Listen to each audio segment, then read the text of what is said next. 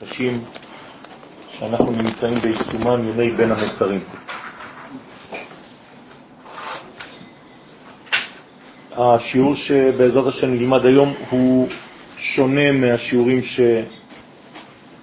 שהעברנו קודם בכך שכבר עברנו סבב אחד על התכונה של החודשים באופן ספציפי ולכן אה, לא רוצה לחזור גם על העניינים, אז אה, השיעורים קצת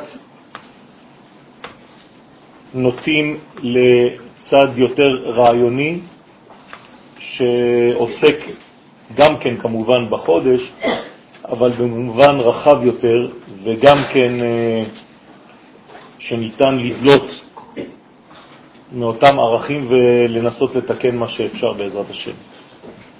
ליקוי המאורות בזמן הגאולה אינו נובע מחילון הדור, גם לא מפילוסופיות המתנגדת לתורת ישראל, ולא מגילויי ממצאים מדעיים הסותרים את ערכי היהדות. ליקוי המאורות פירושו של דבר שלקראת הגאולה באופן פרדוקסלי, במקום להיכנס לשלב של גילוי של אור, אנחנו מרגישים יותר ויותר חושך. והדבר לא ברור, הרי אם אנחנו הולכים לכיוון של גאולה, מן הראוי היה שנראה יותר ברור, שהדברים יהפכו להיות יותר ויותר ודאיים, וישנה מגמה שקשורה לסדר היקום, שדווקא כשאנחנו מתקרבים יותר ויותר לשלבים האחרונים של ההיסטוריה האנושית ולגילוי האור האלוהי, הדברים אה, יותר קשים להכלה, יותר קשים להבנה, וכתוצאה מכך יש לנו בעצם ליקוי של המאורות במקום שתהיה הערה גדולה. הליקוי הזה מופיע גם אצל האנשים, בני הדור, שמתרחקים מערכי הקודש, לא בגלל שהם לא רוצים יותר, גם לא מפני שישנן פילוסופיות חדשות שמתנגדות לתורת ישראל, לא גם בגלל שהמדע מתקדם ו... סותר לכאורה כמה דברים שהתורה מדברת עליהם. הסיבה היא שונה לחלוטין. היעדר ביטויו של קשר האומה עם אור השם הוא תוצאה של היעדר פרשנות מתאימה לעניין האלוהי בכלל. אני רוצה לומר בזאת, בסייעתא דשמיא, שהכשל הוא כשל חינוכי, כשל שנובע מהמחנכים עצמם, מהמורים עצמם, ממי שמעבירים בעצם את המסרים לדור החדש, שהמסרים שאנחנו מעבירים אותם אינם תואמים לשפה שהדור מסוגל לקלוט. וכיוון שיש פער בין הרעיונות הגדולים שהדור מצפה להם לבין מה שהוא מקבל במציאות, הפער הזה גורם לדור להתרחק. שוב פעם, לא בגלל שהדור לא רוצה, אלא בגלל שהדור לא מסוגל יותר לקבל תורה קטנה, תורה נמוכה. לכן יש כשל דווקא במחנכים ולא במחונכים. כשהתורה נלמדת בלי עושר פנימי הולם, כן, תורה ענייה, דרך אגב, בגלל זה גם יצאנו לגלות, בגלל עוני, והנביא ירמיהו במגילת איכה אומר את זה בפירוש, גלתה יהודה מעוני. העוני עליו מדבר הנביא הוא עוני נפשי עוני של שידור תורה ענייה וקטנה, תורה שאינה עשירה, למרות העושר האמיתי שיש בה, מי שמעביר אותה או שאין לו את העושר הזה, או שהוא לא למד כראוי, או שהוא לא חינך את עצמו לקראת הדור החדש, על כל פנים הוא לקוי, ולכן התורה מועברת בצורה שאינה מתאימה לדור. כשהערכים מופיעים בצורה יבשה וחסרת עומק. הדור הבריא, ואני מציין כאן שהוא דווקא בריא, המתנער משמיים נמוכים, וזאת הבריאות שלו, הוא כבר אינו מסוגל לקלוט תורה שהיא מגיעה משמיים כל כך קטנים, מתרחק גם כן מאותן שיטות מגמדות, ובצדק, מגמדות את מי? את האלוהות, כיוון שהוא צמא לגדלות ולרוחב מן השמיים העליונים.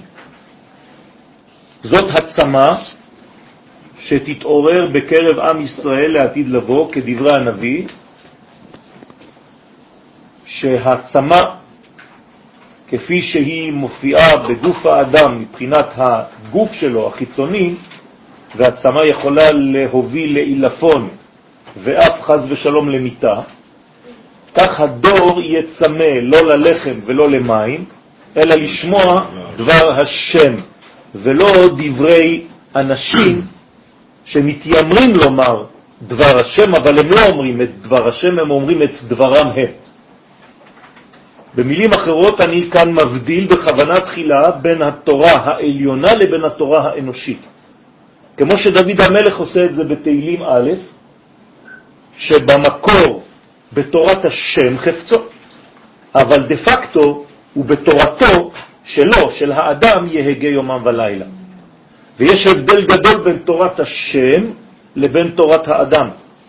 תורת השם תמימה, היא שלמה, תורתו של האדם היא לקויה, תורתו של האדם לפעמים מלובשת בשכל אנושי שאינו משתווה למדרגה העליונה, והדור הבריא, דור הגאולה, מזהה באופן אינטואיטיבי, כי הוא שייך לעם ישראל, את הפער הזה, ולכן באופן טבעי הוא מתרחק מהתורה, לא מהתורה האמיתית, מהתורה הזאת.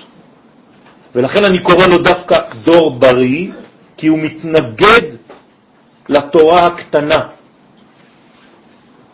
הבעיה היא שאין לו את התורה האחרת, יש לו את זה בפנים, אבל אין מי שילמד אותה כראוי, וזאת הבעיה של הדור, ולכן צריך לחנך מחנכים חדשים שיהיו בגובה של התורה האלוהית שאמורה להתקבל על ידי דור הגאולה. ולא, אנחנו פשוט מעכבים את התהליך. זה מה שקורה בימי בין המצרים, רבותיי, זה מה שקרה בהיסטוריה, על זה יצאנו לגלות, גלתה יהודה מעוני, כלומר, התורה הפכה להיות ענייה, הגמרא אפילו דורשת מה פירושו של דבר תורה ענייה, והיא שואלת שאלה ואומרת, אתם יודעים למה יצאנו לגלות? בגלל שבני ישראל לא ברכו בתורה תחילה. והגמרא שם מקשה ואומרת, מה פירוש הדבר? הרי כל ילד קטן יודע לברך לפני שהוא קורא בתורה. הגמרא מסבירה שהיא לא מתכוונת לזה. בוודאי שאנשים היו לומדים, בוודאי שהאנשים היו מברכים, אבל הם לא היו לומדים ולא נכנסים לעומק התודעה של התורה הפנימית, המקורית, האמיתית, זו שרק באורה, בגילוי אורה, תהיה הגאולה. ולכן ימי בין, בין המצרים הם ימים של מיצר. מיצר במקור צר, צר זה אנטיתזה של רץ. כשאתה רץ, יש לך תנועה כי אתה שואף למשהו. כשסגרו לך את המנגנון של השאיפה, במקום לרוץ, אתה צר. ולכן ימי בין המצרים מעלים במוחנו שישנם לפחות שניים, ויש ימים ביניהם. אז יש מיצר ראשון שנקרא י"ז בתמוז, ויש מיצר שני שנקרא תשעה באב, והימים ביניהם 21 יום הם בין המיצר הראשון לבין המיצר השני. וצריך כמובן להבין מהו המיצר הראשון, מהו המיצר השני, וכיצד ניתן לתקן את המעוות ולהפסיק להיות במצור, אלא בריצה מחודשת. מושכני אחריך נמוצה. לכן ימי בין המצרים מצביעים על שתי בעיות שורשיות. ואם לא נבין אותן, רבותיי, אנחנו נמשיך לבכות עם דמעות של תנין בתשעה באב ובי"ז בתמוז ולשבת על הרצפה ולעשות קולות של שטיח. עם נימה כזאת של בכי, שכבר אלפיים שנה לא ממש ראינו התקדמות, אלא בדורות האחרונים בגלל חזרתנו לארץ. על כל פנים אני רוצה לומר שצריך להפסיק עם המגמה הפשוטה הזאת, עם המגמה שמשאירה אותנו רק ברובד הזה. קשה לי עם השאלות שאני מקבל לפני כמה ימים, ואני מחכה בסבלנות שתהיה שאלה קצת יותר גבוהה, אבל אין.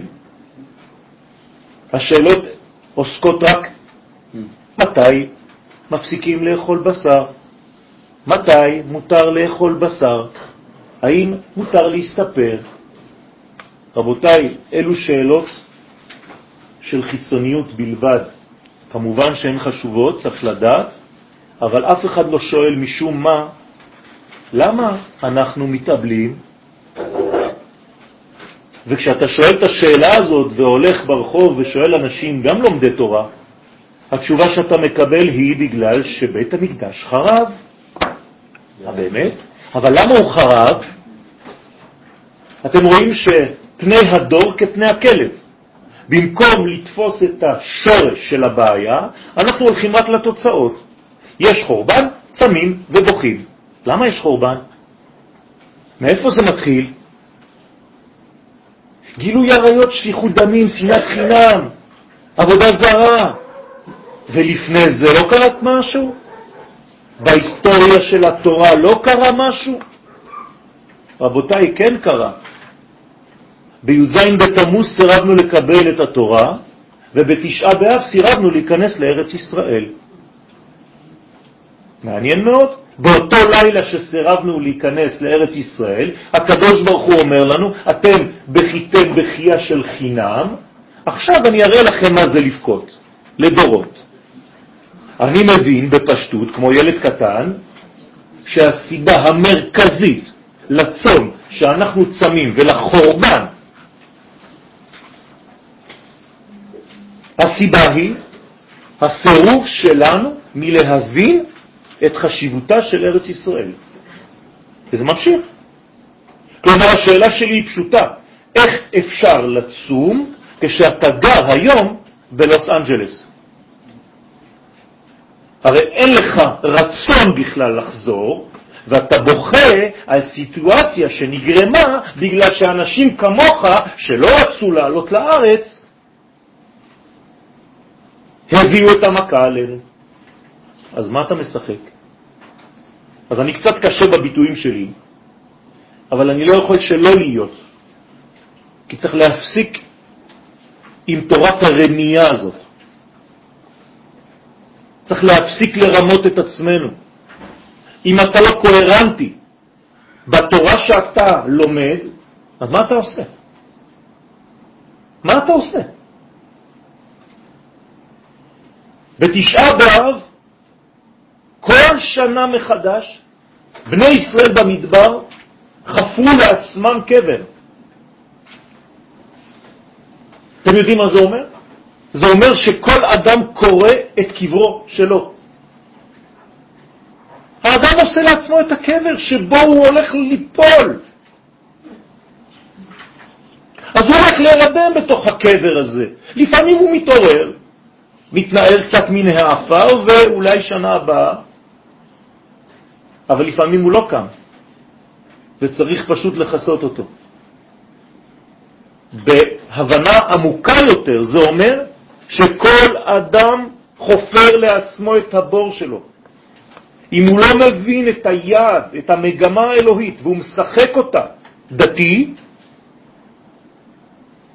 מה שמעניין אותך, אז חז ושלום הדבר לא יכול להתקדם. ואני כאיש שרוצה לפחות להיות אחראי על עצמי ועל אנשים שבאים להקשיב לי, אני לא מסוגל יותר לשקר בצורה כזאת.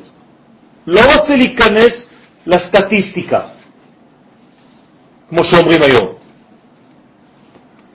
אז ימי בין המצרים מצביעים על שתי בעיות שורשיות. לא תתקן את אותן בעיות, תמשיך לבכות ולצום ולהתעסק בהלכות של סעודה מפסקת. זה מה שמעניין אותך.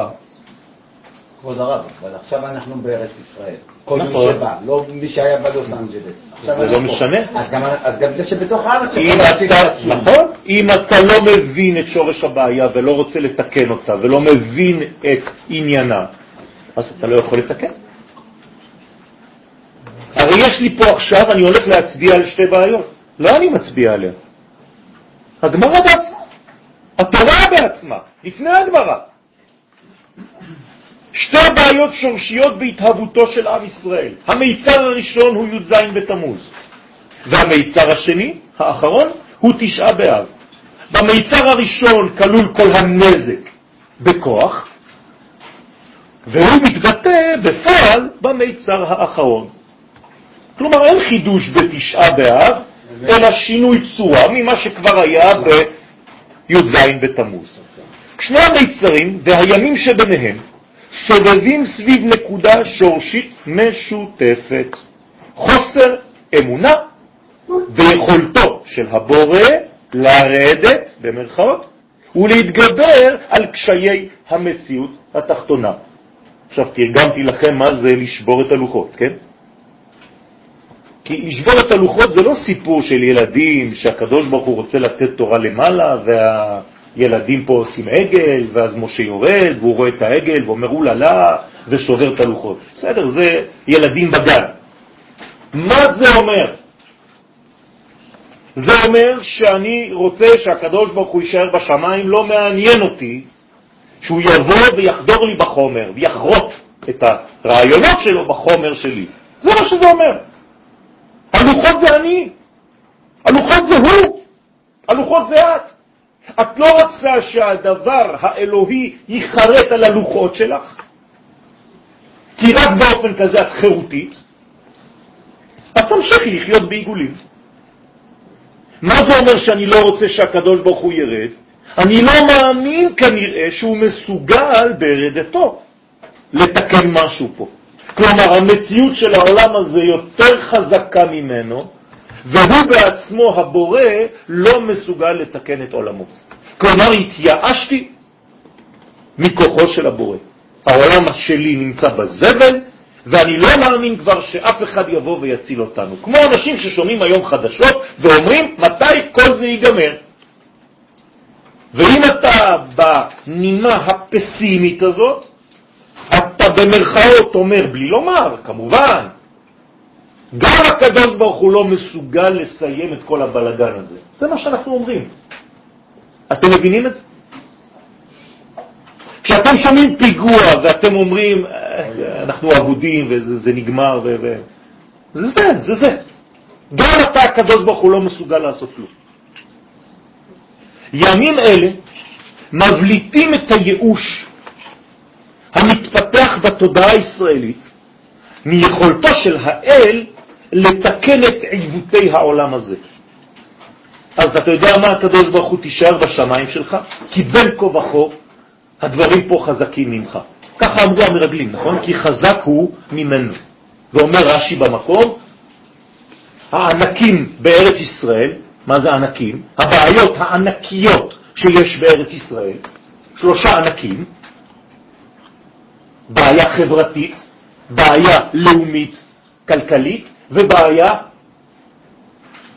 ביטחונית, שלושה ענקים.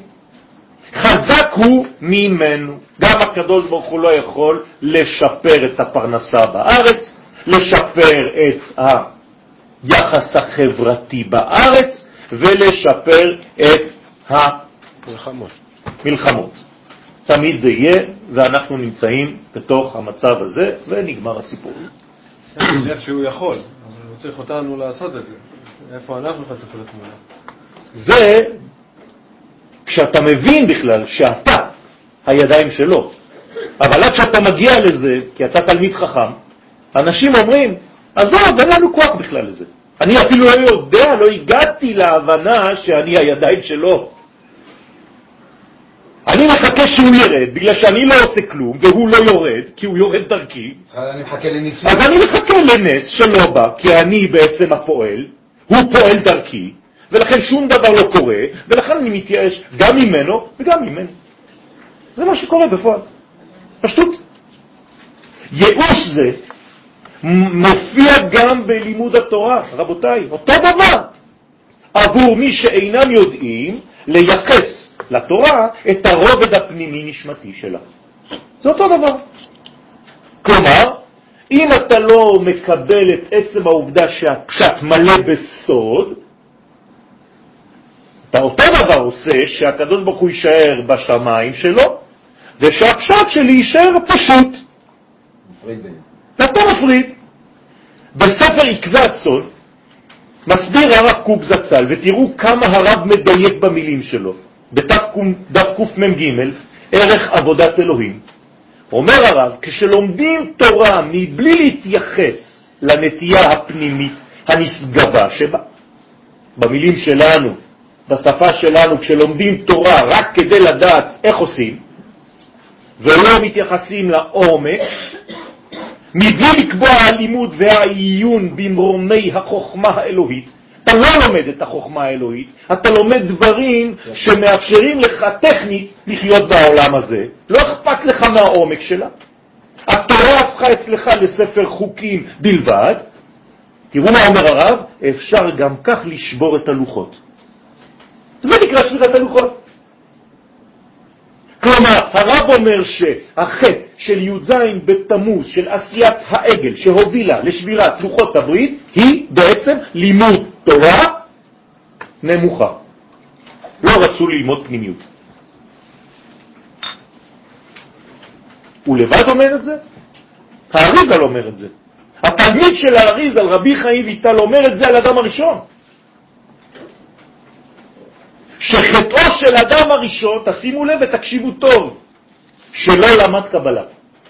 ככה אומר רבי חיים ויטל. אדם הראשון לא רצה ללמוד סוד. פלא.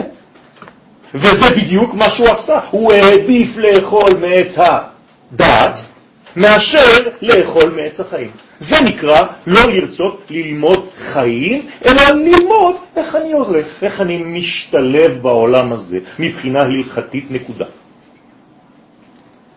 פתגם הרב זצ"ל לחודש אב הוא מבין המיצרים האלה נגאל. נגאל עם על ידי מורים, הנה המכה, חמושים בגבורה רוחנית שאינם צריכים למקל חובלים. איזה יופי. במשפט אחד הרב אומר את כל מה שאמרתי עד עכשיו ועוד יותר. אתם רוצים להיגאל מהתקופה הזאת של בין המצרים? קודם כל צריך לטפל במורים. המורים הם הסכנה, הם הנזק. למה? כי במקום ללמד כמו שצריך, הם מלמדים בצורה גלותית שנקראת מקל חובלים. כלומר, הם מפחידים את התלמידים שלהם ומסכמים את כל התורה לאסור ומותר, לטהור וטמא וכו' וכו'. זה מה שהתורה עושה. ואתה תישרף בגיהנום, והוא יהיה לו גן עדן, ואתה לא יהיה לך גן עדן, ואתה כדאי לך זה, תהיה לך חיבוט הקבר, והנשמה שלך תעוף, והיא תהיה בכף הקלע, וכמה שיעורים וכמה שיעורים שאתם פותחים במחשב, לא צריך עכשיו להגזיק. מה אפשר ללמד? הלימוד היום הוא לא כזה. ברוך השם. ברוך השם.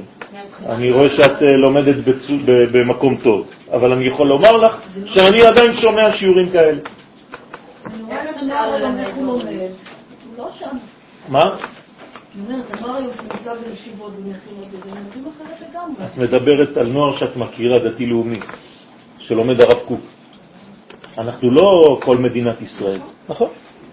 אה, לא. אז יש, אה, יש הרבה שלומדים בצורה כזאת לצערנו. בוודאי, בוודאי. הורים זה מורים, זה אותו דבר. איך אפשר ללמד מורים שזו השיטה שהייתה להם עד היום? פשוט, זה בדיוק העניין. נתתי שיעור באשדוד השבת. כן, כן, כן. זה גם כן עוד פעם נעלם, נכון. נתתי שיעור באשדוד השבת, ובמקרה היו כמה מורים שאני לא ידעתי לפני. אז אחד המורים אומר לי, אני, אני עמום, כי אני, כל, כל מה שלמדתי עד היום, אני לא יודע מאיפה אתה מוציא לי את הדברים, אתה זיעזעת לי את כל הלימוד שלי. אמרתי לו, זה שלילי או חיובי? הוא אומר לי, זה חיובי מאוד. אני פשוט לא שמעתי דברים כאלה. אז אפשר ללמד מורים, לא צריך לפחד. מורים זה גם תלמידים, גם רב נקרא תלמיד. אצלנו אין רבנים, כולם נקראים תלמידי חכמים, אם כבר.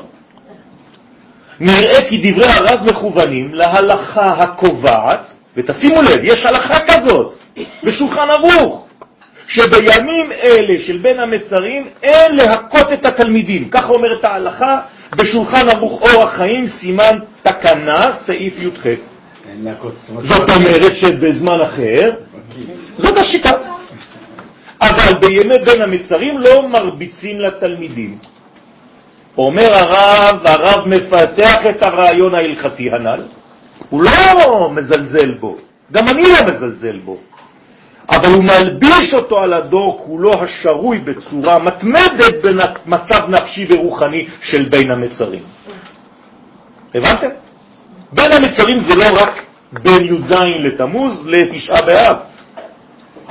זה המצב של הדור שנמצא בכלא, בין המצרים, הוא במיצר. מה אתה עושה כדי לחנך אותו, אומר הרב? הרב זצ"ל מכוון בדבריו שיש לשנות את צורת החינוך בדור הגאולה על ידי מורים חמושים בגבורה אחרת, במקל נועם כדרכם של תלמידי חכמים שבארץ ישראל. זה כתוב בסנהדרין כ"ד עמוד א'.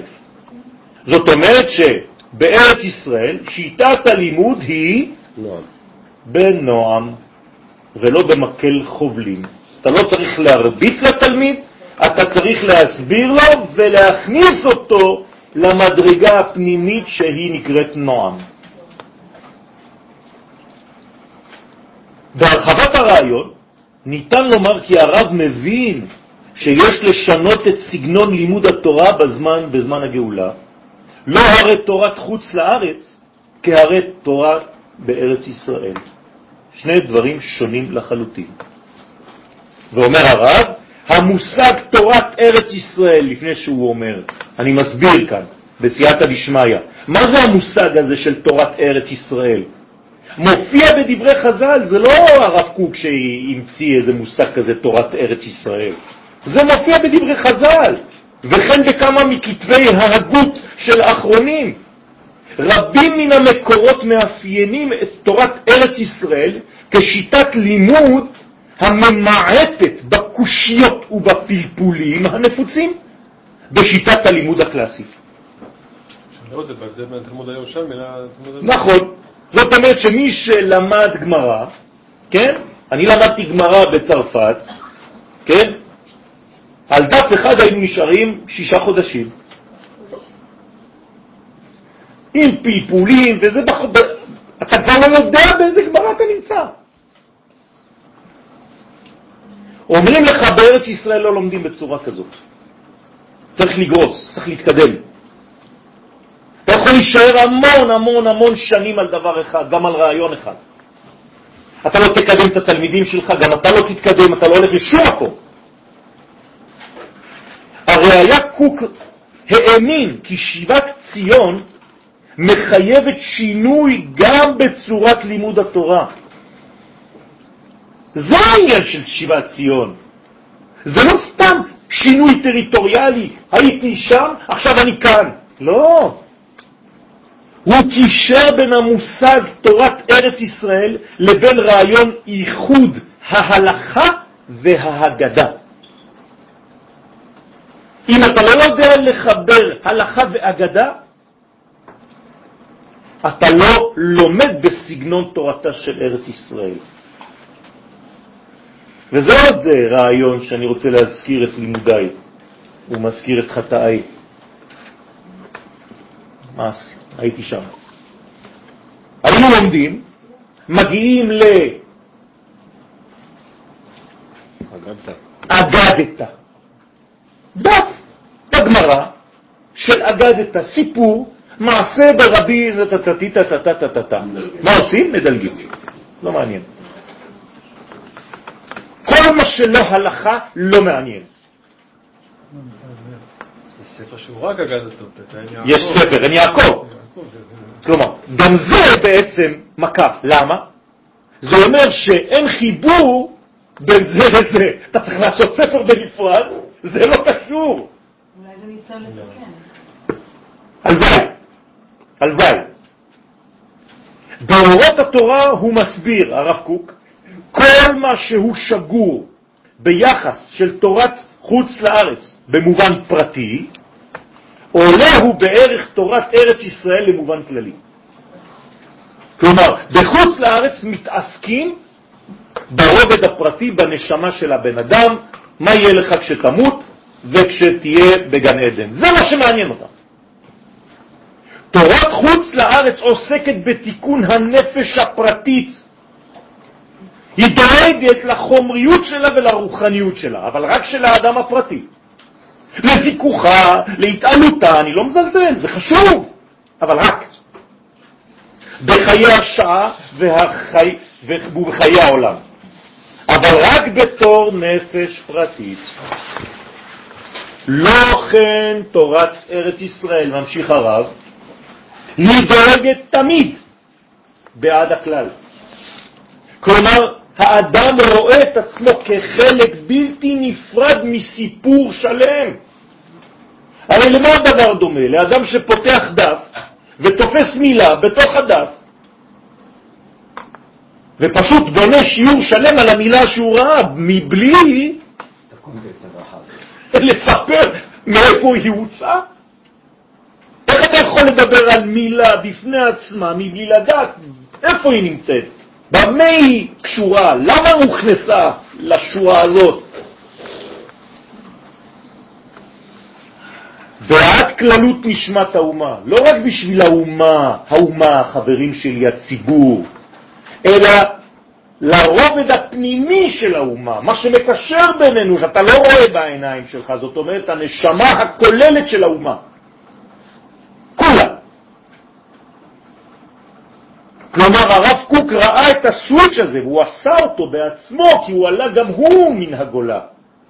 הפרטים הינם מתכנסים בקרבה, בכללה, כלומר, כל אחד עכשיו נשים את עצמו בקונטקסט השלם של הכל. מה אני בעולמי? ביחס לחברים שלי, ביחס ליישוב שלי, ביחס לעם ישראל. מה אני צריך לעשות? איזה פונקציה יש לי בגוף הכללי? האם אני אצבע קטנה או אוזן? כמו בגוף שלי. כל איבר יודע בדיוק מה הוא צריך לעשות, אבל הוא צריך לדעת את מקומו. מתעלים בעילויה ומתעטרים בעטרתה. זאת תורה אחרת. שעולים לה עטרה לכתר. שבירת הלוחות הובילה לסירוב הכניסה לארץ ישראל. כלומר, אני אומר בזה שי"ז בתמוז הוביל לתשעה באב. לא היה תשעה באב בלי י"ז בתמוז. זה אותו חטא. קודם כל מתחילים בסירוב זה שהקדוש ברוך הוא ירד לעולמי, ואחרי זה, תוך כדי אני כבר מבין שאין לי מה להיכנס למקום כזה, כי הקדוש ברוך הוא בעצמו לא יכול להיכנס, הוא כבר אליי לא הגיע. המכנה המשותף בין שני הפגמים הוא בניתוק שהם גורמים בין השמיים לבין הארץ. זה הניתוק, זהו. בתורת הקבלה הדברים מקבילים להפרדה בין יסודות אבא ואימא. ככה אומרים חכמי הסוד. הם הפרידו בין יסוד אבא לבין יסוד אמא. הפרידו בין הזכר לבין הנקבה, הפרידו בין השמיים לבין הארץ, הפרידו בין האגדתה לבין ההלכה, הפרידו בין התורה שבכתב לבין התורה שבעל פה, הפרידו בין היום לבין הלילה, הפרידו בין... אתם רוצים עד מחר.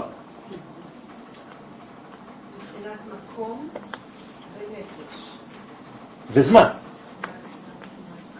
בגלל שהיה זמן ראוי לכך. בתשעה באב, אם היינו מקבלים את זה, היינו בארץ ישראל. זה היה היום הגדול ביותר בשנה. תשעה, ט', הספירה התשיעית היא יסוד, באב של אבא. יסוד באבא, תשעה באב. מה אתה רוצה יותר מזה?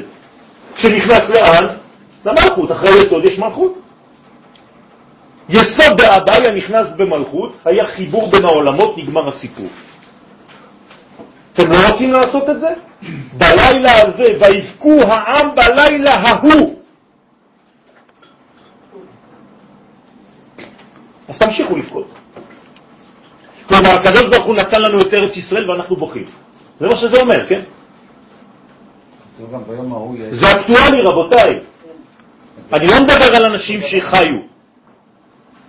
בסדר? על זה נאמר במגילת איכה א', ג', גלתה יהודה מעוני. סליחה, הייתה שאלה קודם כל של עוז.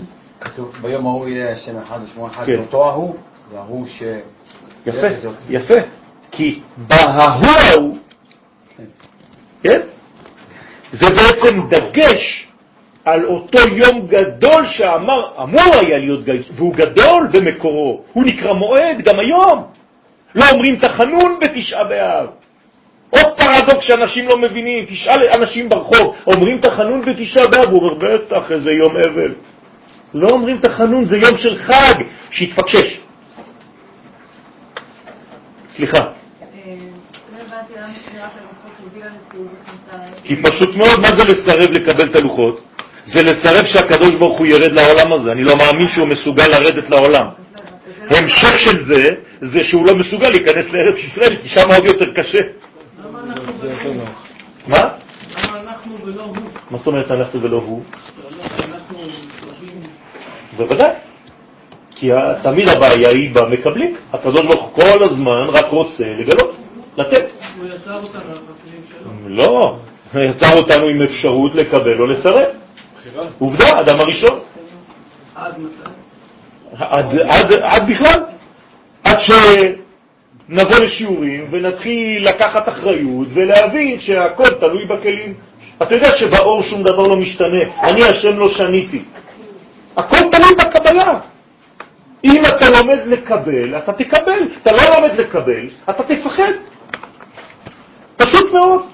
ואתה תראה בחיים שלך, ואני מקווה שאתה בעזרת השם תתקן את כל הדברים האלה בחיים שלך, שכל מה שלא עשית בחיים זה רק בגלל שפחדת. תדעו לך את זה. אני אומר לכם את זה כולם. מה, פחדנו לגדול? פחדת לגדול, בדיוק. פחדת לקבל. אם היינו יודעים לקבל בדיוק. תורה, היינו- כל אחד היה יודע מה התפקיד. זה העניין של קבלה. זה. אחריות גדולה. לא משנה.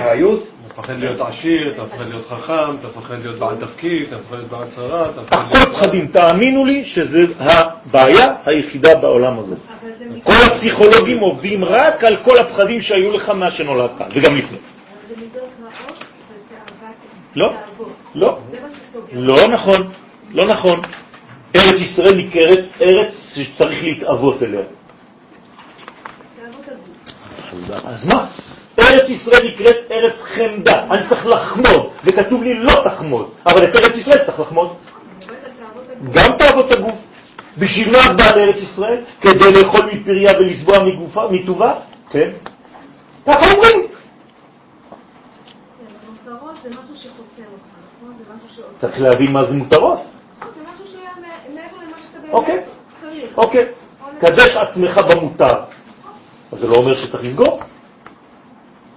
מעבר לזה, זה כבר תאווה שאתה לא צריך אותה.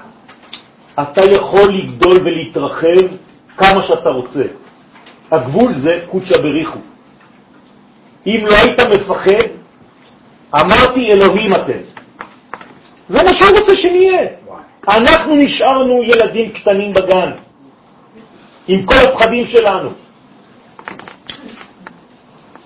תגדלי, אל תדאגי, אל תפחדי. זה אותו דבר. אתה מעדיף היום להישאר בשקט, לא להיכנס לבלגנים עכשיו, בית מקדש, מלחמת עולם שלישית, הוואק, ירדן, הנצרות, מה יגידו? נשארים בסטטוס קו. מה, גם ככה זה קורה. במלחמת ששת הימים, הדתיים לא רצו, פחדו מלקבל מתנה כל כך גדולה מהשמיים. הקדוש ברוך הוא, רגע, אנחנו לא מוכנים, תבוא עוד איזה 40-50 שנה בבקשה. תגיד לי, אתה נורמלי? אתה מכיר את העני שמסוגל לקבל רק שקל ואתה נותן לו 100 אלף שקל? הוא זורק לך את הזה ובורח? תביא עקצת אותי? גלתה יהודה מעוני, והמנטליות הזאת, רבותיי, היא תמיד אותו דבר.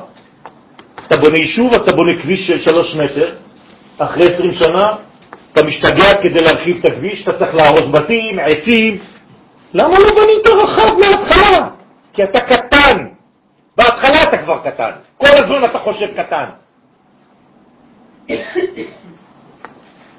הנביא ירמיה מסביר באיזה עוני מדובר, על מה עבדה הארץ.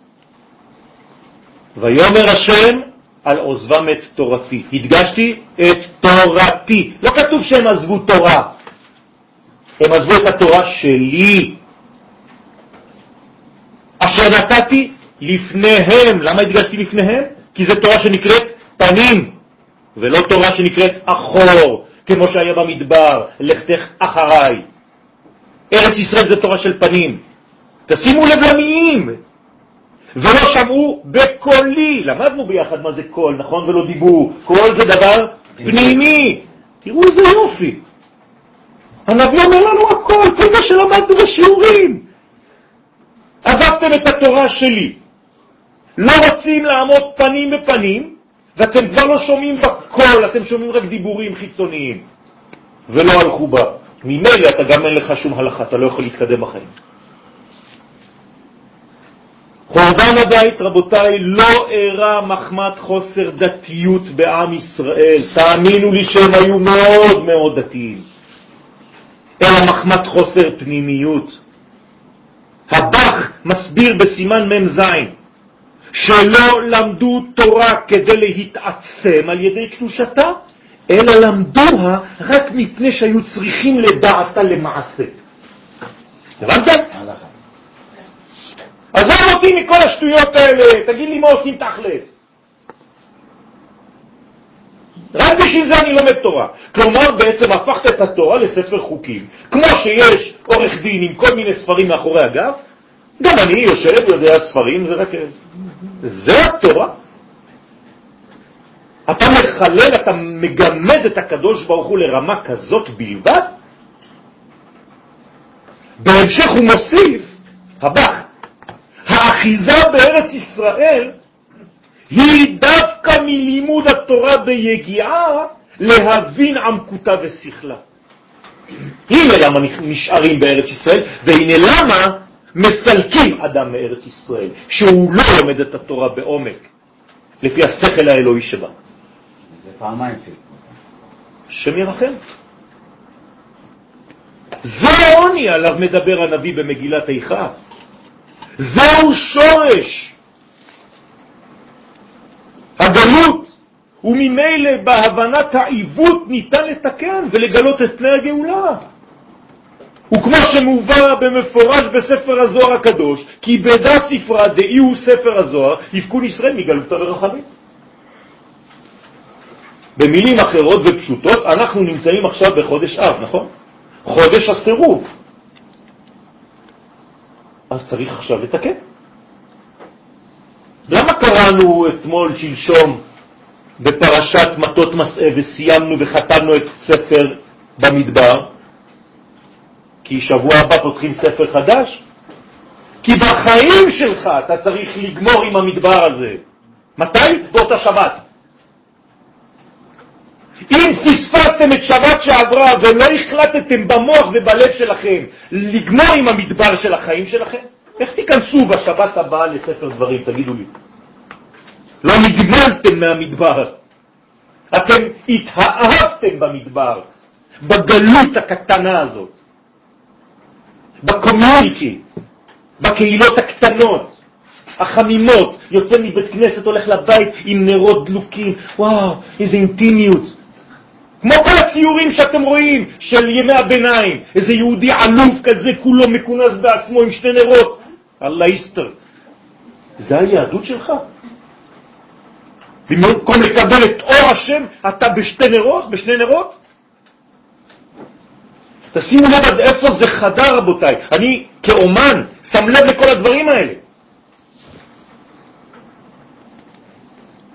החורבן נבע מעזיבת התוכן הפנימי לטובת הפן החיצוני של החיים.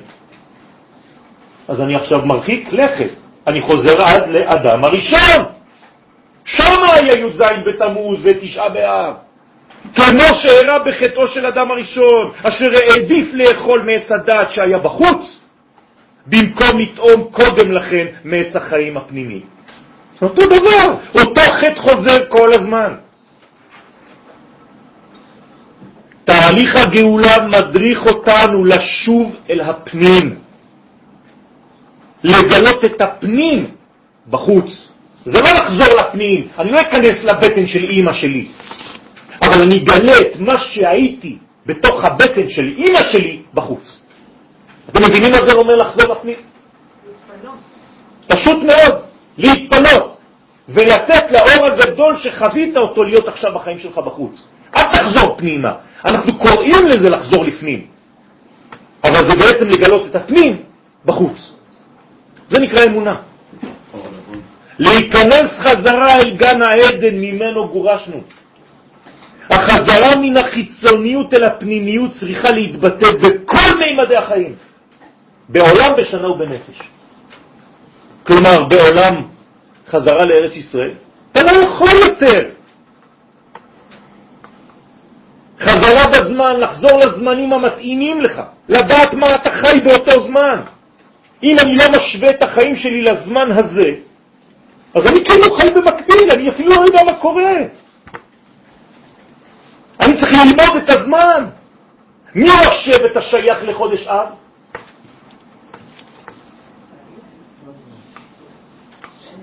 אה? טוב, תגלו לבד. בשנה ובנפש. מה זה בנפש? לחזור לחיות לפי גובה הנשמה שלי. לא רק בחוץ. זהו סודו של הצירוף ההפוך המופיע בחודש תמוז, ה' ו' ה' י', שמתחיל כבר להתתקן בחודש אב בסוד ה' ו' י'. כלומר, אנחנו חוזרים עכשיו לגילוי לאט לאט. במילים אחרות, ואתם כבר יודעים את ההתעמלות שאנחנו עושים, ארבע אותיות, ארבע שבועות. אז ה' ו' י' כ', זה אומר שב-15 לחודש הזה אנחנו כבר בי' כ', מה זה י' כ'? חוכמה ובינה, אבא ואימא, מוחין דגדלות. איך קוראים ליום הזה אצלנו? ט"ו באב. אה, אז כולם שמחים בט"ו באב. הנה למה. הנה למה אתה שמח. ומה קורה בט"ו באב? איך קוראים לזה היום? לא גאווה, השם ירחם. אהבה, נכון? אני אומר אהבה, אתם שומעים גאווה, מה אני אעשה? את שומע משהו. נכון? למה זה אהבה בינו לבינה? זה בכל התחומים, בכל הקומות. המימד החמור ביותר בהיעדר בית המקדש, עכשיו תשימו לב, זה דבר קטן, מובא במשנה, בתענית, אף אחד לא שם לב לזה. חמישה דברים הראו את אבותינו בי"ז בתמוז, וחמישה דברים הראו את אבותינו בתשעה באב. ואתה אומר רשימה, ואתה אומר אוי אוי אוי, בטל התמיד, והעמידו צלם, מה זה כל זה? מה זה? רבותיי, תעצרו רגע על דבר אחד, ביטול התמיד. אתם יודעים מה זה לבטל את התמיד? אתם יודעים מה זה קורבן תמיד? קורבן תמיד זה קורבן סוגריים. הוא פותח את כל המש... העבודות של המשכן, של המקדש, וחותם את כל העבודות של המשכן. אין. זה ההתחלה והסוף. עכשיו, למה קוראים לו קורבן תמיד? לא רק במובן הפשוט של היעדר קורבן, זה מחמת חורבן בית המקדש, אלא במובן העמוק של החיסרון שהדבר מביא עמו. ביטול התמיד כמוהו כהיעלם בחינת הנצח מעולמנו. אתם מבינים מה זה לבטל את התמיד? אני מבטל את מישהו תמיד. אתם יודעים מה קרה בחורבן בית המקדש? התמיד נעלם. אז מה מופיע כשהתמיד נעלם? הרגעי, הזמני, עכשיו כן, עכשיו לא, עכשיו כן, עכשיו לא, לא רוצה, רוצה, אוהב אותך, לא אוהב אותך. עולם התמורות, עולם התנודות, עולם האריות. כלומר, את מה עזבתם? את הנצח. התמידות נעדרה והאריות תפסה את מקומה בחיינו. אתם יודעים מה אומר החפץ חיים עליו השלום? מי שאינו לומד תורה בקביעות, אין שכינה שורה בלימודו. היום אתה פותח ספר כשבא לך. אין אנו מבינים את עומק הכוח שבהמשכיות, ואנו חיים בעולם של תמורות ושינויים בלתי פוסקים. כל חמש דקות אתה משתנה. אפילו לימוד התורה בתדירות ובקביעות שונה במהות מלימוד ספורדי, שאין השכינה, ספורדי פירושו של דבר נקודתי, שאין השכינה שורה על הלומד באופן הראוי באמת.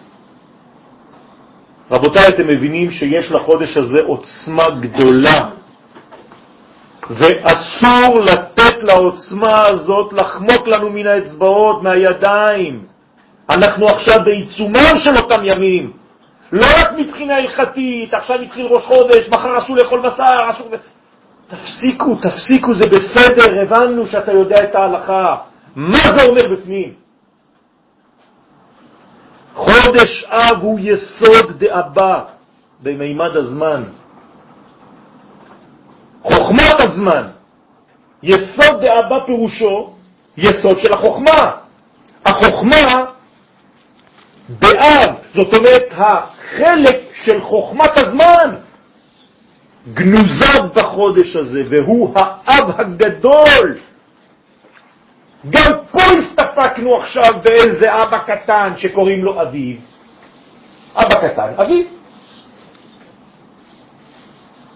אז כולכם שמחים בפסח, חודש האביב. אבל מה זה אביב? אב קטן. אני רוצה אבא גדול, לא רוצה אביב, רוצה אב. צריך להחזיר את חודש אב למהותו המקורית, רבותיי. אתם יודעים מה זה יסוד דחוכמה? זה כל הגואלים יצאו מיסוד החוכמה, נכון? למדנו כבר יחד, בפורים, במשה רבנו, בכולם הם תמיד באים מיסוד דאבא, זה מלך המשיח, רבותיי. לכן מתי יכול להיוולד המשיח? רק בתשעה באב, ביסוד דאבא. המשיח נולד ביסוד דאבא, ביום תשעה באב, ביום החורבן הוא נולד.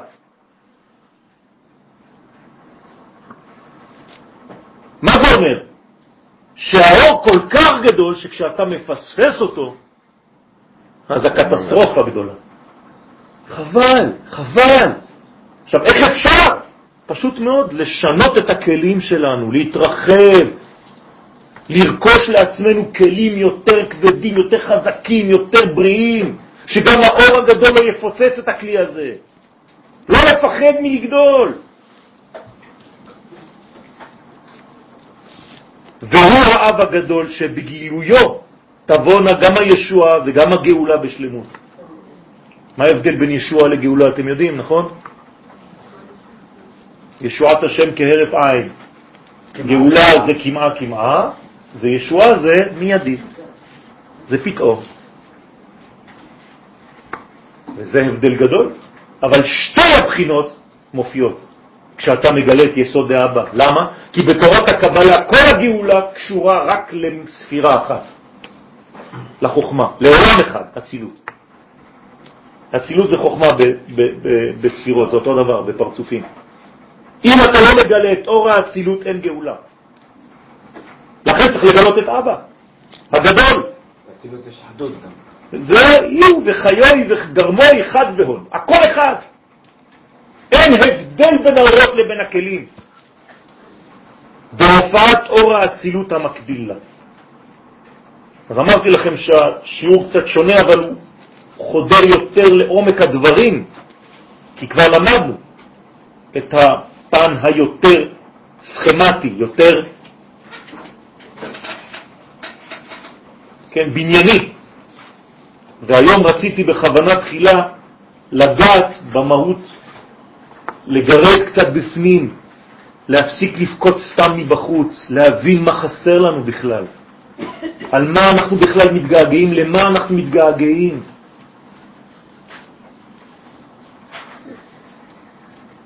אחד אמר לי, אני מתגעגע, אמרתי לו, אתה יודע, אם תתגעגע באמת, אתה תהיה מת לגעת. מתגעגע זה מת לגעת. רק שמי שמתגעגע באמת הוא מת לגעת. אני מת לגעת, אני מתגעגע. אז יהי רצון שנפנים את הרעיון הפנימי של החודש הזה כמו שאנחנו משתדלים בסייעתא דשמיא ונתחיל לרצות דברים גדולים, לא בגלל שאנחנו גאוותנים, אלא בגלל שאנחנו רוצים מה שהוא רוצה. הוא יתברך גדול, האל הגדול, הגיבור והנורא, אל עליון.